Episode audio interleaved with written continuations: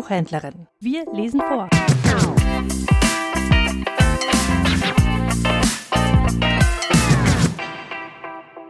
Adolf Glasbrenner lebte von 1810 bis 1876. Er veröffentlichte die Mehrzahl seiner Satiren und Genrebilder unter dem Pseudonym Adolf Brennglas. Ich lese Die neue Dampfprügelmaschine. Die Humanität, welche leider immer noch eine Wissenschaft und keine Sitte ist, bekennt sich trotz unserer vorgerückten Bildung und der hohen Weisheit und Gerechtigkeit vieler Fürsten zu der höchst irrigen Ansicht, der Mensch dürfe nicht geprügelt werden. Die Humanisten halten diese Strafe für entwürdigend und glauben, dass durch jeden Hieb, den ein Mensch erhalte, die ganze Menschheit beleidigt sei. Diese sonderbare Behauptung wird schon dadurch geschlagen, dass durch alle Prügel, welche bisher ausgeteilt wurden, immer nur der geprügelte Wunden davontrug, niemals ein anderer. Selbst der Prügelnde nicht. Freilich führen die Humanisten die Bibel, ja sogar unsere ewige Autorität, Gott, für sich an. Gott, sagen sie uns, hat die Menschen nach dem Sündenfalle nicht durch einen Polizeiknecht mit einer Keule prügeln, sondern durch einen Engel mit einem Schwerte aus dem Paradies verjagen lassen. Allein der jetzige Mensch ist nicht mehr wie Adam und Eva. Der gemeine Mensch mit seinem freien Willen, der Mensch an sich. Der jetzige Mensch hat sich vielmehr durch die Bildung und Erfahrung von Jahrtausenden zum Untertan, also zu einem bedingten, gesetzlich beschränkten Menschen emporgearbeitet. Zum anderen hat keiner unserer Fürsten jemals den Anspruch, Gott zu sein, verkündet. Zum Dritten leben wir gegenwärtig in zivilisierten Staaten, also nicht im Paradiese. Und endlich sind unsere Staatsdiener keine Engel. Dies Beispiel also ist ein total falsches, unpassendes.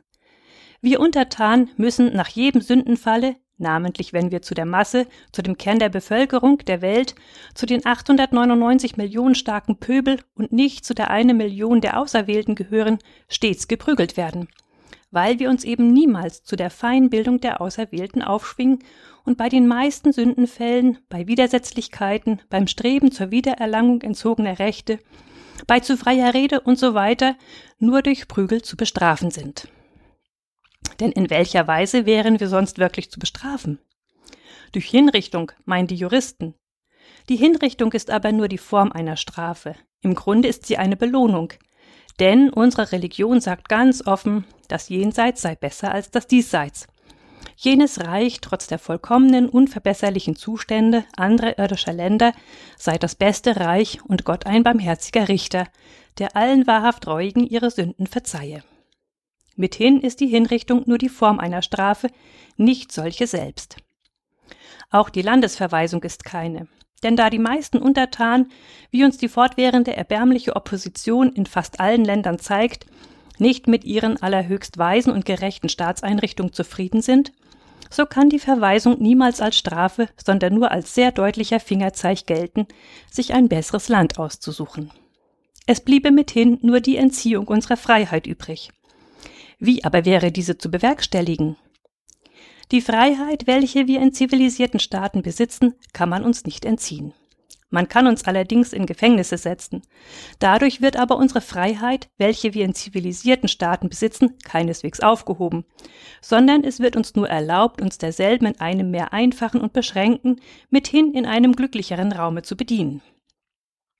Nach allem diesem bleibt uns daher nur die Prügelstrafe übrig, wenn wir wirklich bestraft sein wollen.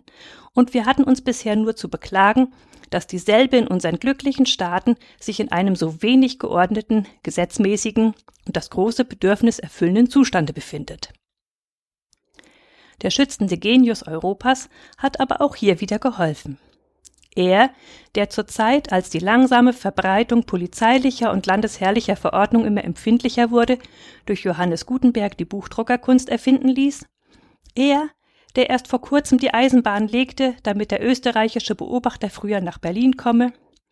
Er, der Genius Europas, erleuchtete den Kopf meines Freundes Ego und ließ denselben die Dampfprügelmaschine erfinden, deren Nutzen ich aber nur schwach anzudeuten vermag, denn die welterschütternden Folgen dieser Prügelmaschine sind, wie die der Eisenbahnen, gegenwärtig noch gar nicht zu überdenken.